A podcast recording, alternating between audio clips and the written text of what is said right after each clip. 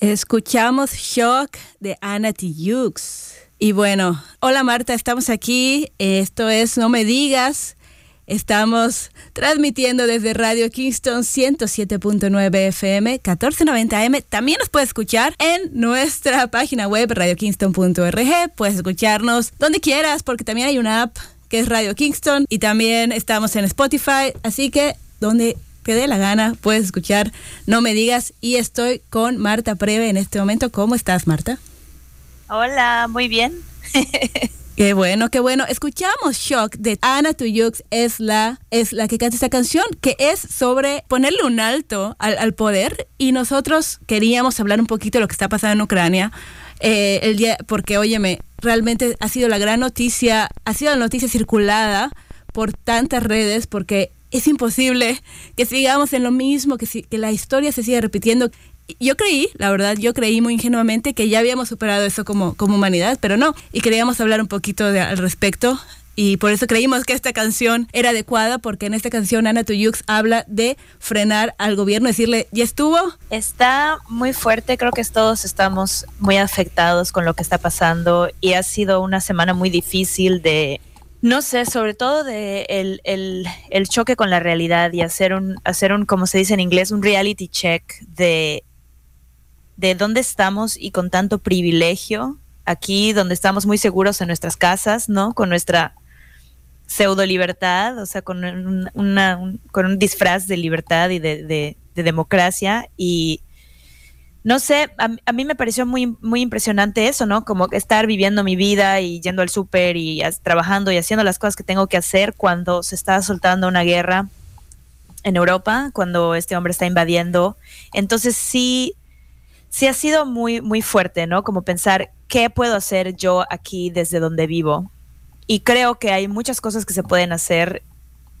Mantenerse informado, por, informada, informado, por supuesto.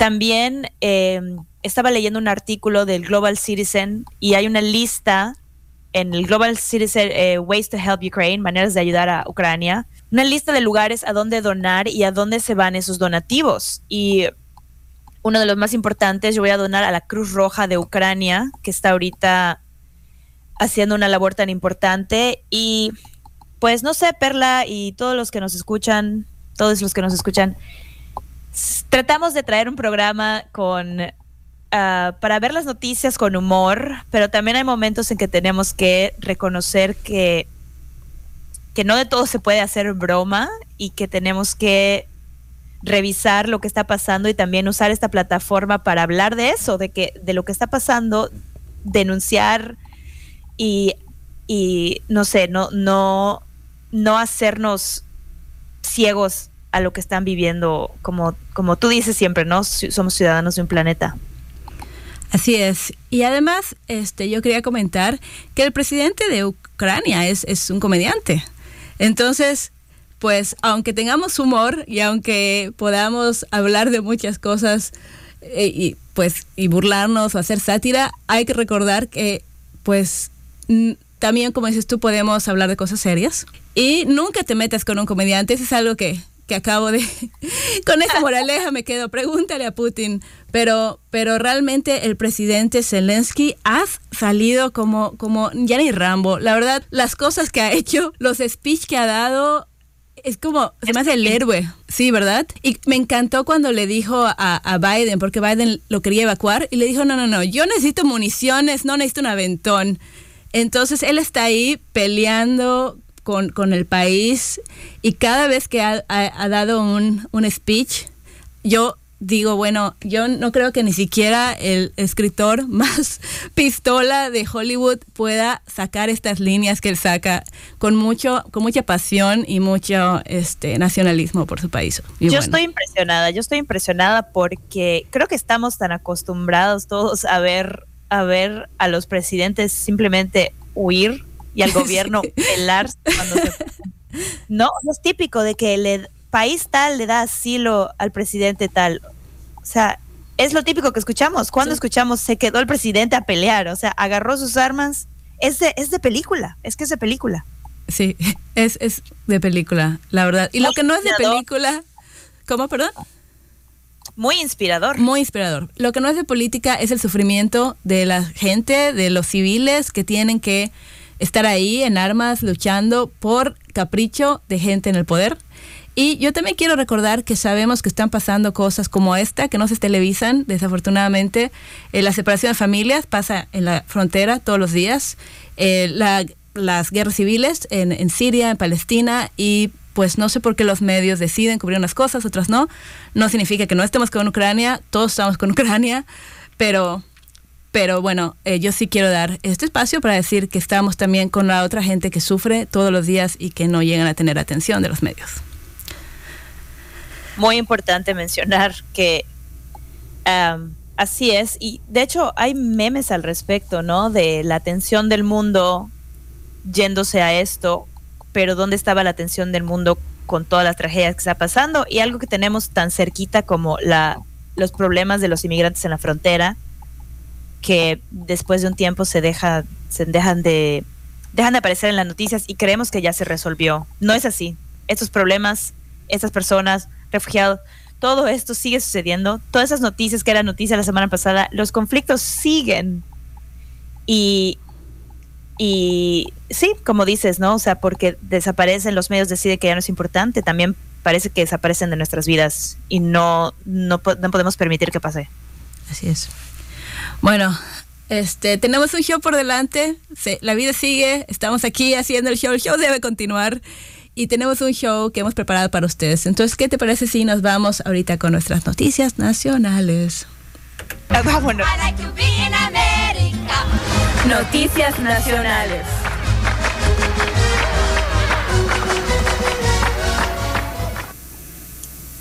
Pues, bueno, eh, vamos a, vamos a tratar de, traerles un poco de humor, eh, que nunca, nunca está de más, ¿no? Em, tener, tener, tener humor también cuando las cosas se ponen difíciles. Así que les voy a platicar de lo que sucedió en Nueva Jersey. Dos cartas llegaron a una casa en Nueva Jersey después de que 75 años fueron enviadas. 75 años después de que fueron enviadas por correo, dos cartas aparecieron en New Jersey. Wow. oh sí, oígame señor cartero. Ey, ey, ey, el señor cartero. Señor cartero, mira ahí.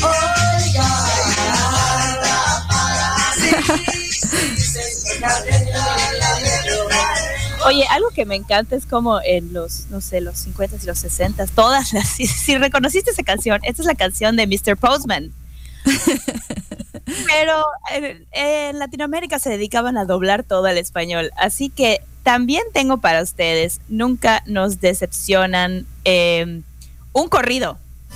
Oiga, señor y cartero, no pase por mi casa si yo ya no la quiero, no quiero.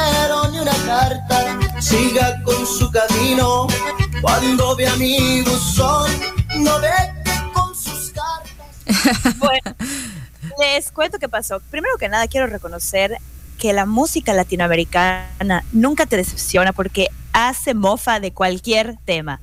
Hay cumbias, hay corridos, hay cualquier salsas, tú necesitas un audio drop para tu programa de radio y la música latinoamericana no te va. represent, represent. Represent. Pero lo que pasó fue que muy a la muy estilo el coronel no tiene quien le escriba.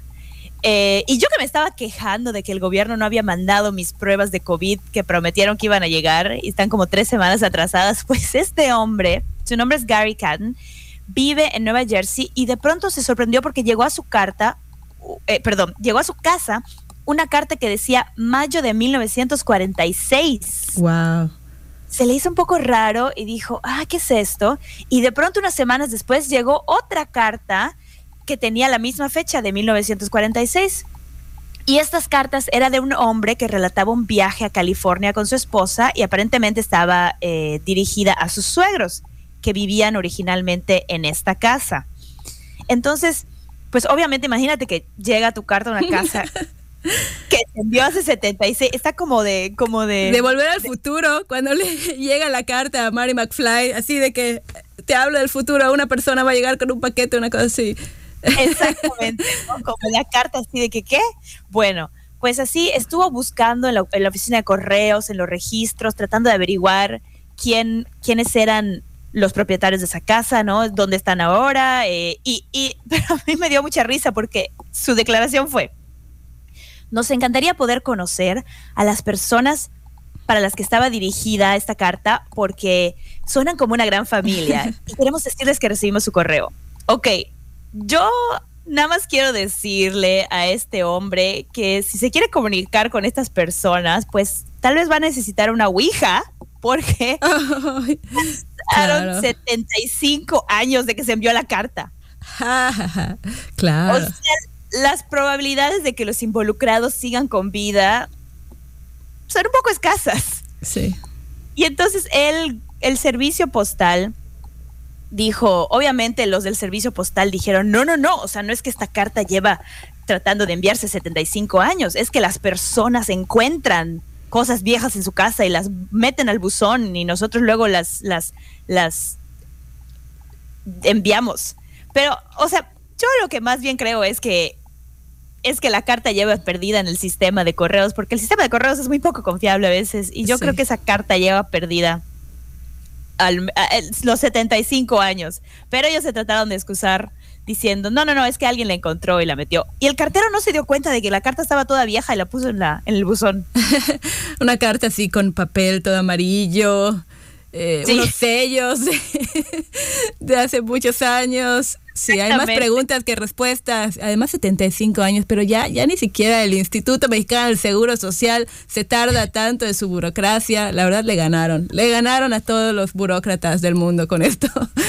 Récord. Y no es la primera vez, no la primera vez que pasa, porque eh, ha habido otra carta que en Minnesota, que llegó 68 años después y anunciaba el nacimiento de un bebé llamado Jimmy, y ahí sí pudieron localizar al bebé Jimmy en, por Facebook localizaron al bebé Jimmy, pero no es la primera vez que pasan estos misterios de cartas que llevan años y después, no sé, se, se meten a una dimensión desconocida, parece de los expedientes secretos X, no lo sé.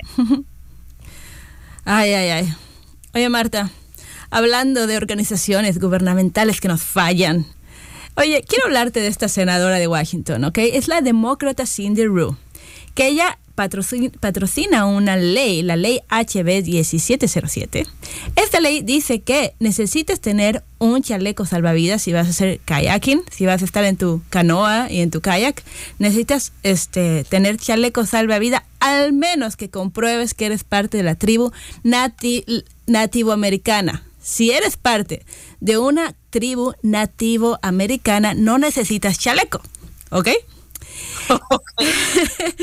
Entonces la CDC le responde, bueno, es lo que pasa es que porque, espérate, porque ella estaba diciendo, bueno, es que los nativoamericanos, ellos están, ya están acostumbrados, ellos practican este de la canoa con el kayak, están acostumbrados al agua fría y saben cómo moverse, no se ahogan. Y la CDC responde que no, que el número uno que de personas que se ahogan son, son nativoamericanas. Entonces, esto ha sido de verdad una polémica. Yo, yo te voy a decir qué pasa. Te voy a decir qué pasa. Eh, realmente esta, yo vi el video de esta señora. Una señora de lo más dulce que pueda haber. Coreo, coreo, ¿cómo se dice? Coreoamericana. Entonces, yo no sé, tal vez cometió un error. Ella dijo, bueno, yo quería, yo dije esto por, porque fue mi respuesta a la comunidad yo no sé si la comunidad estaba exigiendo esto, la comunidad nativoamericana, pero los medios, ya sabes, lo, todo lo, lo confunden. y la verdad le estuvieron criticando mucho a esa señora. Pero yo no sé, este, siento que si esto fue una respuesta hacia la comunidad nativoamericana, pues a lo mejor no estuvo tan mal, pero sí es como un poco estereotipo. Yo ya no sé qué pensar de, de esto, pero te voy a decir lo que es peor. Lo que es peor es que Fox News y Tucker ¿cómo se llama este señor? Es Tucker, no sé qué, que, que es un este que es un periodista muy conocido de Fox News, que es no su nombre, él estaba diciendo, necesitan... Tucker Carlson. Carlston, thank you, gracias Marta. Ese mero, estaba diciendo que necesitamos eh, chalecos salvavidas, que necesitamos equidad en los chalecos salvavidas, que, que ellos no se quieren poner chalecos ahora.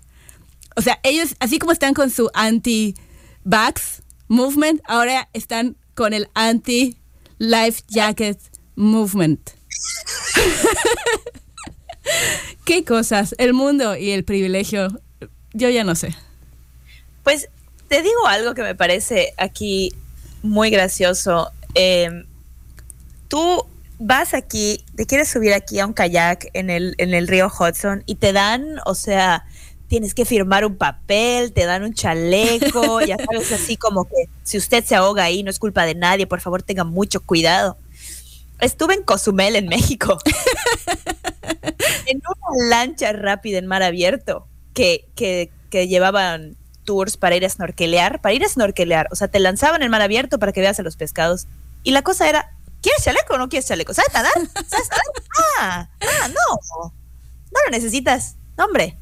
Entonces, a veces me pongo a pensar qué, tanto es tantito, ¿no? Así como que sí siento, hemos hablado aquí de, la, de las playas, ¿no? Aquí vas a la playa que te llega a las rodillas y si te sumerges y te tiras un clavo, o sea, cualquier cosa es como que ahí está el, el salvavidas, sálgase, sálgase. y en México, en cambio, te tiran en el agua que te atropella el tiburón ballena y si no querías chaleco, no importa, aquí ya sabes, ¿sabes? Dijo que, dijo que sabía nadar. Y en los cenotes también, te tiras desde una liana, así como Tarzán en el cenote, en el cenote que hay estas corrientes subterráneas, y de verdad, es tu rollo, es tu responsabilidad. yo sí podría creer que, claro, no sabemos exactamente cómo lo distorsionaron los medios, pero yo sí podría creer que alguien que está acostumbrado a, usar un kayak, una canoa, diga, oiga, disculpe, pero yo hago esto todo el tiempo y me gustaría hacer esto sin el chaleco, o sea, me gustaría que no me obligaran a usar el chaleco. Pero también si tú vas y asumes, ¿no? Así como que, ah, seguro saben nadar, o sea, sí, no puedes decir eso en los medios. Sí, es la verdad, es la verdad. y, ella, fíjate que, que es, eh, como dije, coreoameric coreoamericana. Y luego dice, estoy protegiendo a la gente como yo, de Corea, que no estamos expuestos al, agua tanto. Entonces, a pesar de que ella sea coreoamericana, yo sí creo que también está estereotipando a su propia gente. Es como que yo diga, bueno, o sea, no sé, todos los mexicanos, no sé, porque yo haga algo, voy a hablar a nombre de, de toda mi, de mi cultura, yo no sé.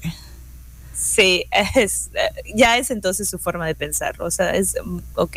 es una cosa generacional entonces. Sí. Oye, pues mira, hablando de injusticias, te quiero contar de un caso de abuso infantil. A este niño su mamá le prometió 1.800 dólares cuando cumpliera 18 años si se mantenía alejado de las redes sociales durante seis años.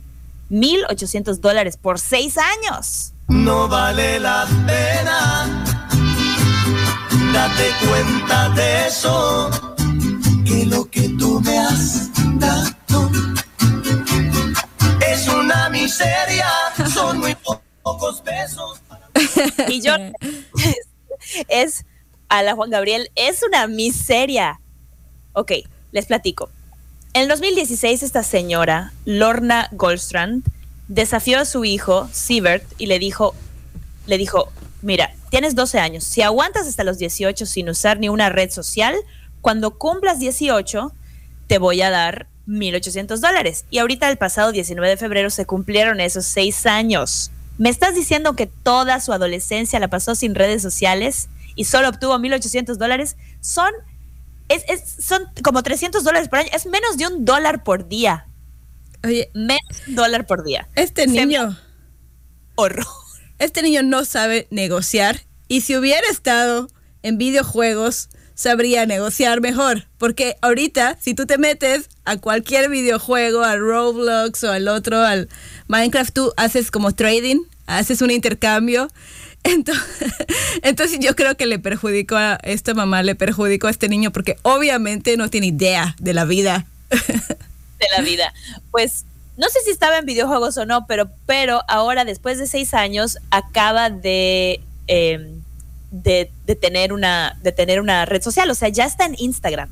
Y déjame decirte que el chamaquito, que ya como, yo creo que más bien Perla fue plan con maña, porque ahora este joven acaba de hacer una cuenta en Instagram y en unos cuantos días ya tiene como mil followers.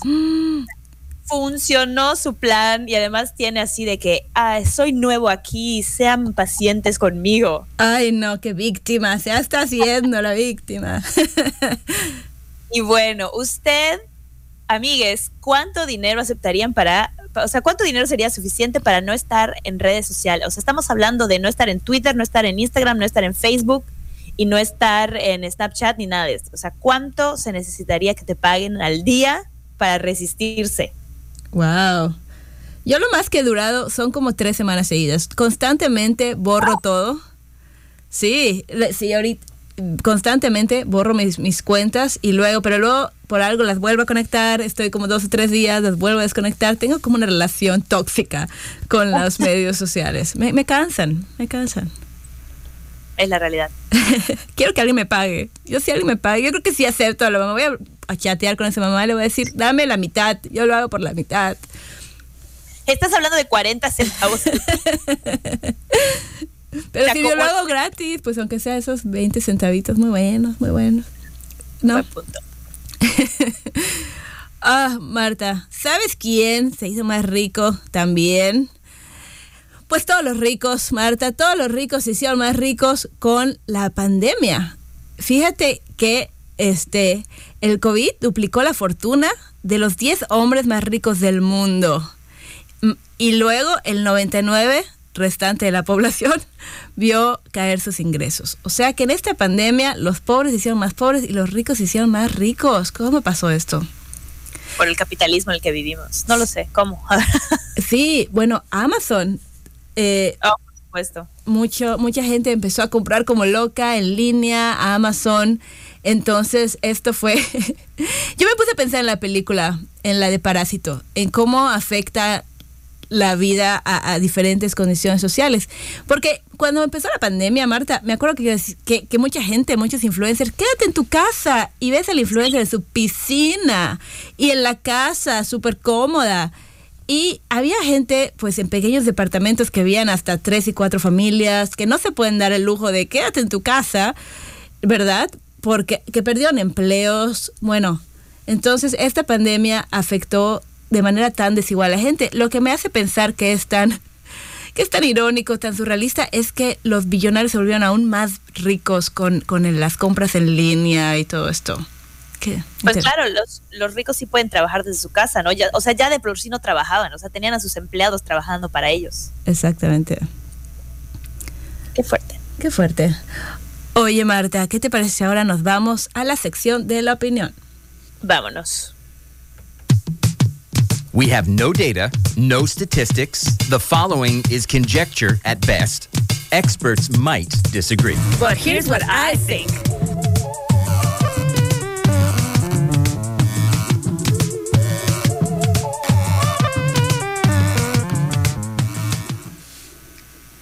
El día de hoy, en la opinión, queremos hablar de la cultura del crédito.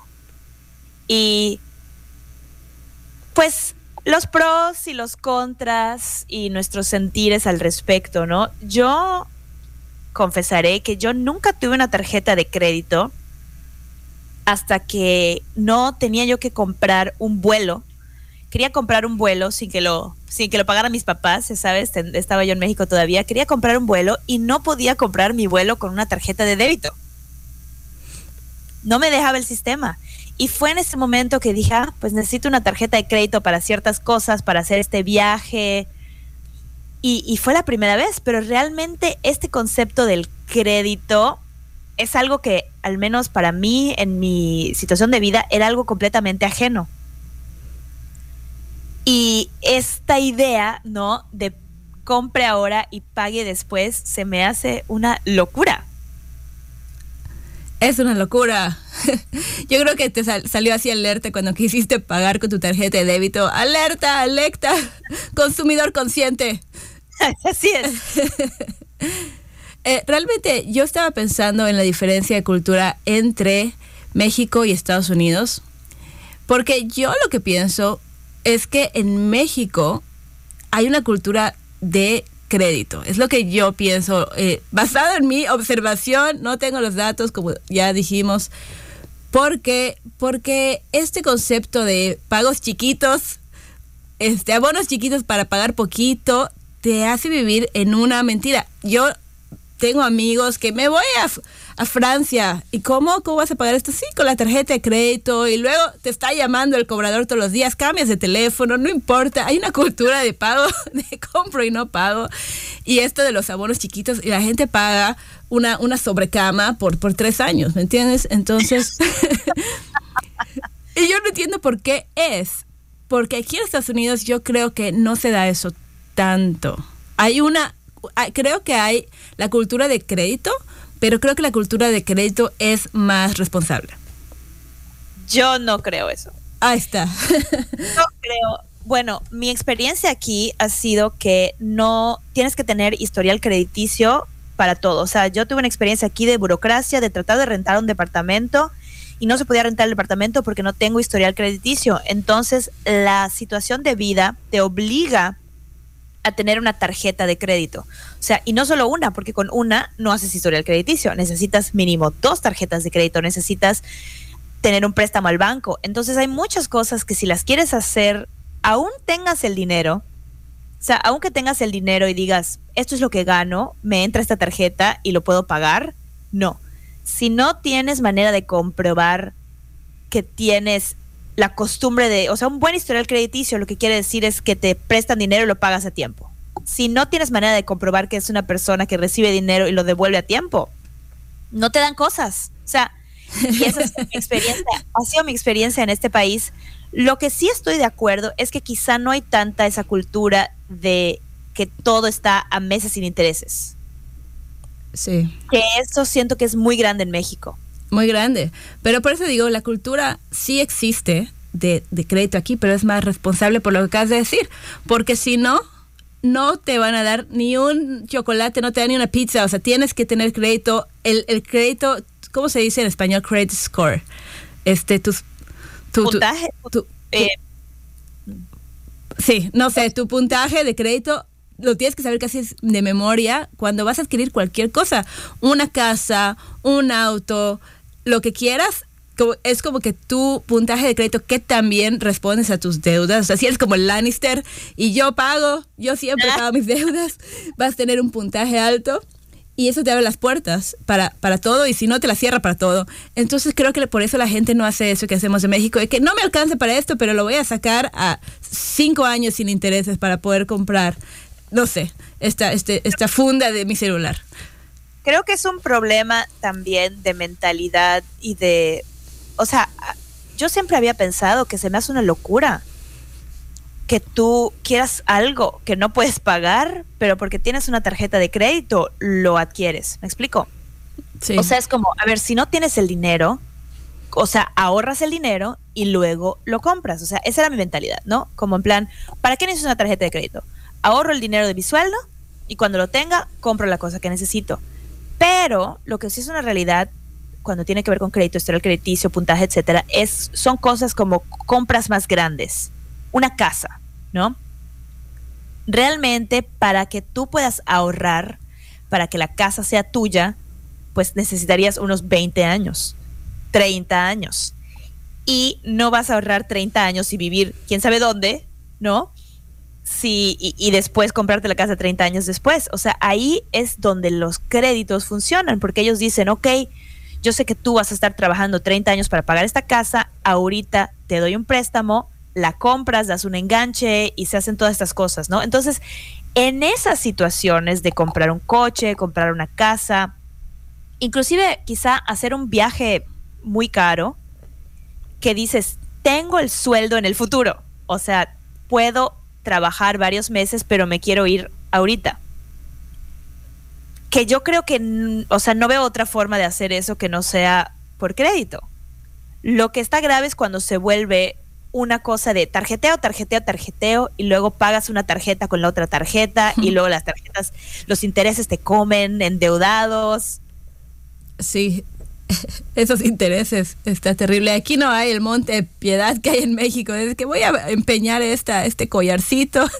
Así que aquí no pagas y, y ya te llevo el tren, la verdad. Sí. Pero sí creo que la gente muchas veces vive en una realidad. Y yo tengo también, como dices, amigas que, que viven en una realidad que no es su realidad. y, y espera, tengo, tengo una canción para eso.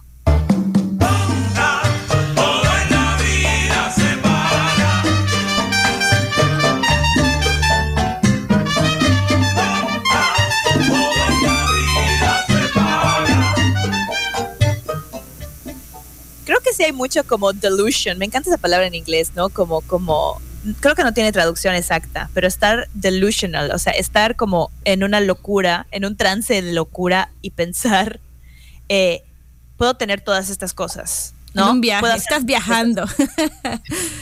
viajando, gastando, comprando, cosas que no necesitas, cosas que son muy caras, no sé, y, y que no tienes el sueldo para, para respaldar eso, no, que no tienes las posibilidades para respaldar eso y, y creo que ese es el daño que hace la cultura de crédito, pensar, no importa, lo pagas después, pero después no va a haber ese dinero, no es suficiente para lo que una persona puede llegar a, a tarjetear, ¿no? Como normalmente se dice. Hasta hay un verso. No sabía que haya, no un verso, un verbo. No sabía que había verbo para, para endeudarte, tarjetear, no me la sabía. tarjeteo. El tarjetazo, ese es el que me gusta. Aquí está. Y fiestas. Yo, yo iba de repente a México y que la fiesta de cumpleaños, aquí está mi tarjeta, pide lo que quieras. Bueno, así, así era, así estaba la cosa. Creo que entonces, ¿sabes qué me, me, me llama la atención que nos falla? Que en las escuelas en las escuelas primarias, secundarias, ya sabes, en, en la escuela eh, elementary, o sea, básica, perdón, en el parte de la educación básica, no hay una enseñanza de presupuestaje, no hay un cuál es tu presupuesto, necesitas ahorrar tanto de tu dinero, necesitas pagar la luz, ya sabes, o sea, como decir, ve lo que tienes y lo que puedes permitirte. Pero es, además cultural, como en el libro que está que estuvimos leyendo hace poco, bueno, ya lo habíamos leído, pero el de este el laberinto de la soledad, donde queremos aparentar nosotros los mexicanos y creo que viene desde la colonización, de que queremos aparentar más, incluso la Catrina, ¿no? La Catrina salió de personas que querían aparentar ser franceses. Entonces, hemos tenido desde la conquista este complejo de aparentar más y pues la solución es el tarjetazo, porque entonces puedes irte a esta tienda departamental y salir como si fueras Pretty Woman, mira, con, tus compras. entonces, eh, pero es, es, muy dañino, es muy dañino y ojalá, como tú dices, se enseñara más la cultura del presupuesto y de las finanzas personales. Creo que es muy importante. Finanzas. ¿Cómo esa palabra? Esa, esa, empieza con F. ¿Cuál es esa palabra? Finanzas. ya lo ves, ni la sabemos porque, porque no se enseña. No, no nos enseñan. Y yo cuando era joven también caí en ese patrón de, sí, pero ¿dónde está aquí? Mira, pongo mi firma y estuvo, ¿no?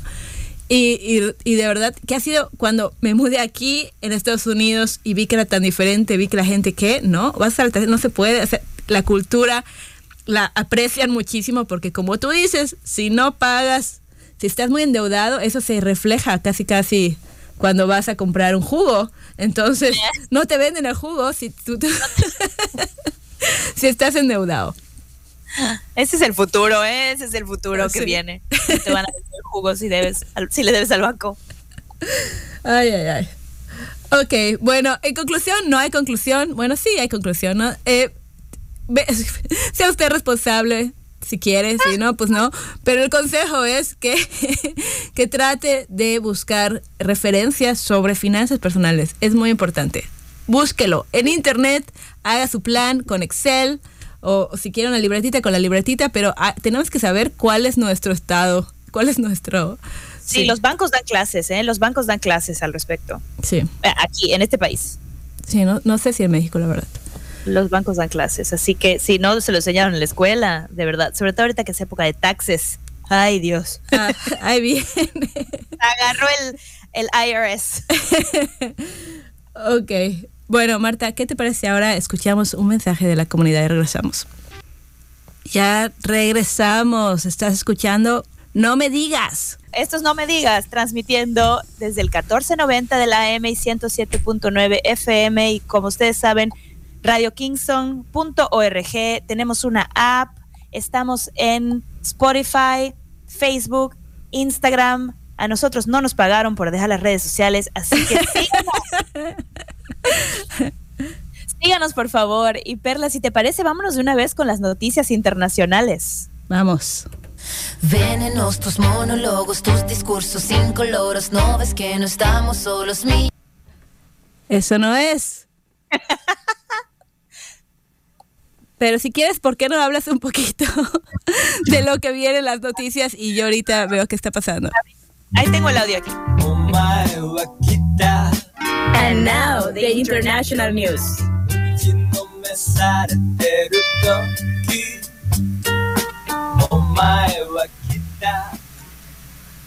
Bueno, pues te cuento que los holandeses se están organizando para huevear, así es, huevear el super yate de Jeff Bezos. Que le den candela, que le den castigo, que lo cuelguen de una cometa y que luego corten el hilo. Nuestro billon, uno de nuestros billonarios favoritos ataca otra vez. Y no sé si has escuchado estas noticias, eh, pero era una noticia local en Rotterdam, en los Países Bajos, que también conocemos como Holanda, que se ha vuelto viral internacional porque ha llamado la atención de todo el mundo. ¿Qué pasó?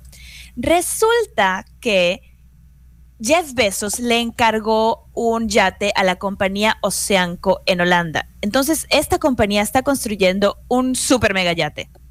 El yate más grande del mundo para Jeff Bezos. Y este yate no puede salir de donde está siendo fabricado y llegar a su destino, porque para salir y llegar a su destino tiene que pasar por Rotterdam y tiene que pasar debajo de este puente que se llama el Koningshaven. Lo conocen localmente como The Hef. Entonces, el problema es como a Jeff Bezos se le ocurrió que quería el yate más grande del mundo, el yate no cabe debajo del puente. Y la compañía le pidió a la ciudad de Rotterdam que si puede, por favor, desmantelar el puente, ¿no? Cualquier cosa. que si puede, por favor, desmantelar el puente para que pueda pasar el yate y luego reconstruirlo. Y están diciendo que el cliente va a pagar. O sea, no está, no está muy claro si los que van a pagar son los de la compañía que está haciendo el yate o Jeff Bezos. Pero estamos hablando de un puente que se construyó originalmente en 1927 que se remodeló en el 2017 y que después de esa remodelación las autoridades dijeron, no, ya no lo volvemos a tocar. Entonces, obviamente los locales están infartados y ya hay, Perla, hay un evento en Facebook que se llama Tirarle huevos al superyate de Jeff Bezos ¡Wow! y ha sido compartido más de mil veces. Tiene 13 mil personas interesadas y 4 mil que dijeron, sí, vamos. El organizador dice, no, no, no era broma, pero ya están los ciudadanos así de que vamos a tirar, si el puente, vamos a tirarle huevos podridos. No sé de dónde los van a agarrar podridos, si nada más los dejan podrirse y luego los llevan, pero Oye, van a Pero- vender en Amazon huevos podridos. no falta, claro que sí. Jeff Bezos va a decir, aquí tengo, sus, va, va- a ganar dinero del, del ataque a su propiedad. Pero mira, mañana, mañana te llegan en Prime tus huevos podridos y te lleva también como, no sé, guantes especializados para lanzarlos. Mira, Jeff le va a dar la vuelta a esto de los huevos. Qué horror, no me lo digas. Es buena idea. es buena idea. Él no tiene aquí mentalidad de negociante. Nada más me faltan los billones, pero la mentalidad está aquí. Se la, se la aprendió de Jeff, ¿por qué? Come on, Jeffrey, you can do it. Pave the way, put your back into it. Tell us why, show us how. Look at where you came from, look at you now. Se lo aprendiste del billonario favorito. De uno. Solo quiero aclarar que con decimos favoritos, estamos yo sarcásticas, porque luego me dicen, ¿es tu favorito? No, no, no. No me cae bien Ay. ni uno, ni uno me cae bien. Aunque Era- sabes qué hizo el otro, el otro. Eh, yo ya estaba diciendo con lo que estaba pasando en Ucrania, dije, o sea, este es el momento de que Elon Musk se ponga así el traje de Iron Man y vaya a luchar a la guerra. Pero ¿sabes qué hizo Elon Musk? Hizo que, que, que su compañía mandara a internet. int- y, y ahora, porque les habían cortado el internet en Ucrania, y ahora él mandó para que tuvieran internet eh, con Starlink. Entonces, bueno, pero, o sea, o sea, la verdad, este, como que, No tan villanos, ver. ajá, o sea, como que, ok, pero hay más que puedes hacer, Elon, hay más que pueden hacer todos ustedes. En fin, buenísimo. Ojalá yo, yo me, me dan ganas de ir a, esa, a ese evento, la verdad. Voy a ver si, si me compro un boleto a Holanda para participar en ese Solo evento. para poder huevear a Jeff Bezos. Sí. Oye, Marta, no, yo no sé si tú festejaste el 14 de febrero, pero si no, ahora lo puedes celebrar, celebrar el 14 de marzo. ¿Qué tal? Te voy a contar por qué. No sé si supiste, pero hubieron tres semanas eh, que, en que un convoy, un como un como caravana, caravana de la libertad, estuvo, estuvo en, en Canadá. Estuvieron en, en Ottawa, fueron ahí camiones, trucks gigantes a exigir su libertad, lo que ellos lo que ellos definen como libertad es su libertad a no usar más máscaras, mascarillas, cubrebocas o vacunas. Por supuesto que sí, ok. Eh, ok, entonces se llama el Convoy of Freedom. Yo le llamo el convoy del privilegio, la verdad, la caravana, la caravana del privilegio. Pero ahí se fueron ellos y entonces como bloquearon las calles, pues muchos negocios tuvieron que cerrar y no pudieron celebrar el 14 de febrero. Entonces decidieron, este, la ciudad completamente unánime, decidió celebrarlo el 14 de marzo. Así que ahora cuando cantes el calendario, calendario de amor, ahora ya es marzo, chocolates nos damos en marzo.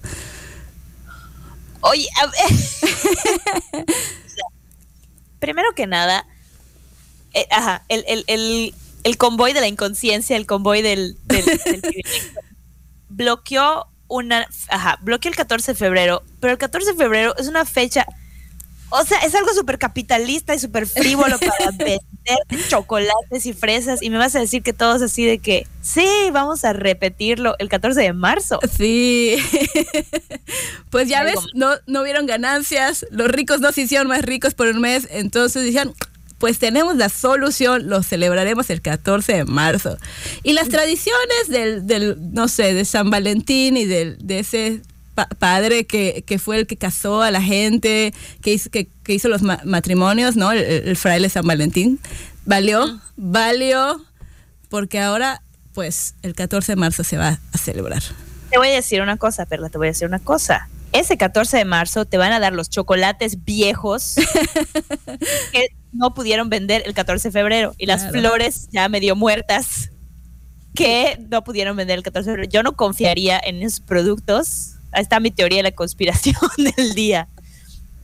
Yo no confiaría en esos productos que me quieren vender un mes después porque lo más probable es que sean los viejos que no pudieron vender Así es. me da pena, o sea, me- obviamente por los negocios locales pequeños que, que venden mucho para esa fecha, pues obviamente creo que es un buen plan, pero pues, pero pues siempre ha sido una fecha, ¿no? Para agarrar al consumidor y forzarte a querer demostrar tu amor en esa fecha con, con, con cosas que ni necesitas, no sé. Sí. Este. Pero bueno, ya sabes. A ver, a ver cómo les va. Me gustaría ver esas fotos así el 14 de marzo. También es un poco protesta, ¿no? Como que no nos importa, nosotros lo hacemos en marzo.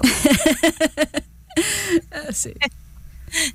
Eh, otra cosa que van a tener que reagendar es un vuelo que salió de Air Asia porque habían serpientes a bordo. Les cuento rápidamente y no no es Samuel L. Jackson, sino que en realidad habían serpientes a bordo de un vuelo a- en Asia. Y tengo aquí el audio famosísimo, versión televisión porque está censurado, se los pongo, famoso. Enough is enough. I have had it with these monkey fighting snakes on this Monday to Friday plane. Everybody strap in. I'm about to open some freaking windows. Y, si usted creía que era ridículo pensar que podían haber serpientes a bordo, estas son las películas más ridículas que existen, pues no, un vuelo de Kuala Lumpur a, a Tawau había una serpiente en la luz arriba, en el techo, en las luces, había una serpiente, una pasajero lo vio, tuvieron que desviar el, el- el vuelo de esta compañía Air Asia, fueron a un lugar que se llama eh, Kuching y ya eh, se deshicieron de la serpiente, pues la gente se tuvo que bajar, pero la compañía declaró que esto oh, es un incidente muy raro, que no pasa, pero resulta que sí ha pasado otras veces. Una mujer encontró una serpiente en su maleta Wow. y una vez un piloto encontró en la cabina también una serpiente. O sea, las serpientes les gusta volar. Así que Samuel L. Jackson y su película no estaban tan locos. O sea, serpientes a bordo, muy posible. Puede ser. Mira, mientras no sea una cucaracha. todo Volador. bien. Si es una cucaracha, yo sí, yo sí me pongo loca en el avión. Si es una serpiente, no sé. Si la agarran ahí, bueno, vemos qué hago. Pero una cucaracha no. Yo sí, de verdad, voy a ser esa pasajera loca que va por todos lados corriendo. Bájenme del avión, no puedo más.